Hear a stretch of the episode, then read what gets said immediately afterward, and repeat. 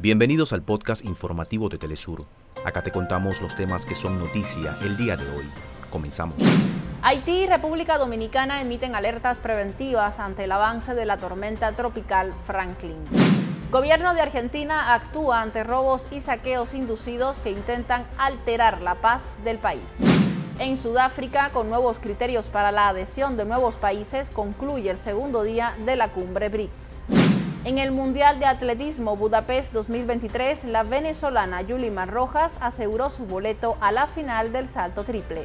En Nicaragua reinaugura en el Museo de la Cruzada Nacional de Alfabetización a propósito de la conmemoración de los 43 años de dicha iniciativa. Hasta acá nuestros titulares. Para más información recuerda que puedes ingresar a www.telesurtv.net.